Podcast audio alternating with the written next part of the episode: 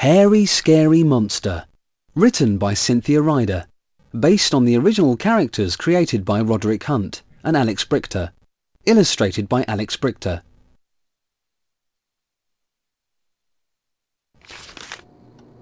Kipper didn't want to go to sleep. Biff and Chip are at Gran's, he said. I don't like being on my own. Poor Kipper, thought Floppy. I'll stay with him.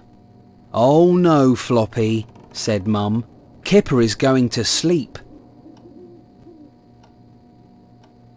But Kipper wasn't going to sleep. He was wide awake. I can't go to sleep, he grumbled. I just can't. Kipper laughed. I know, I'll play a trick, he said. I'll trick Dad and get him to come upstairs.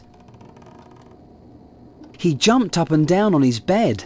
Dad, he yelled, there's a hairy, scary monster. It's coming to get me, Dad. Help! Dad ran up to Kipper's bedroom. Floppy barked and ran after him. What monster? said Dad.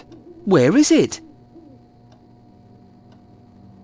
Kipper pointed to the curtains. It's behind the curtains, he said. It's got sharp yellow teeth and glowing red eyes. Dad looked behind the curtains, but he didn't see a monster. There's no monster here, he said. Look. It was a trick, laughed Kipper. It was just a trick. Dad laughed and tucked Kipper up.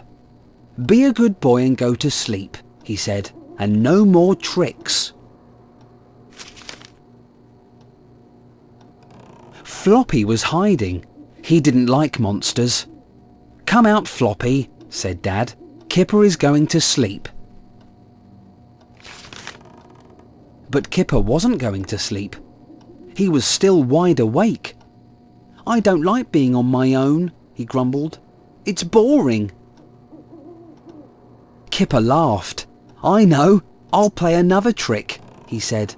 I'll trick Mum and get her to come upstairs. Mum! yelled Kipper. There's a hairy, scary monster. It's going to eat me up. Mum, help! Mum ran up to Kipper's bedroom. Floppy barked and ran after her. What monster? said Mum. Where is it? Kipper pointed to the wardrobe. It's in the wardrobe, he said. It's got long, sharp claws and hairy jaws. Mum looked in the wardrobe, but she didn't see a monster.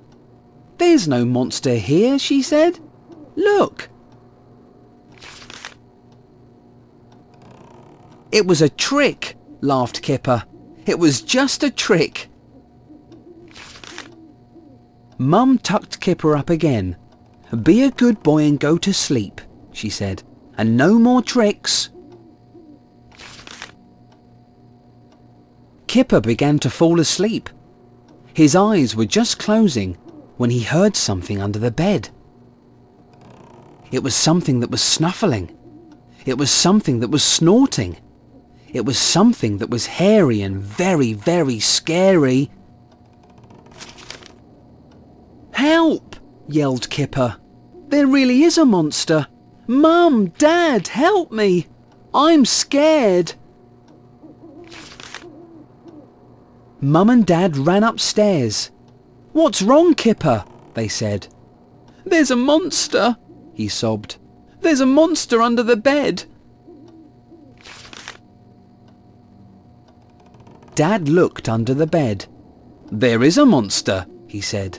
It's the hairy, scary, floppy monster.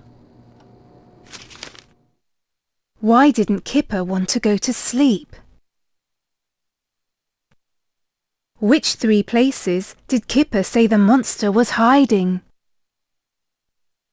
What things made you laugh in the story?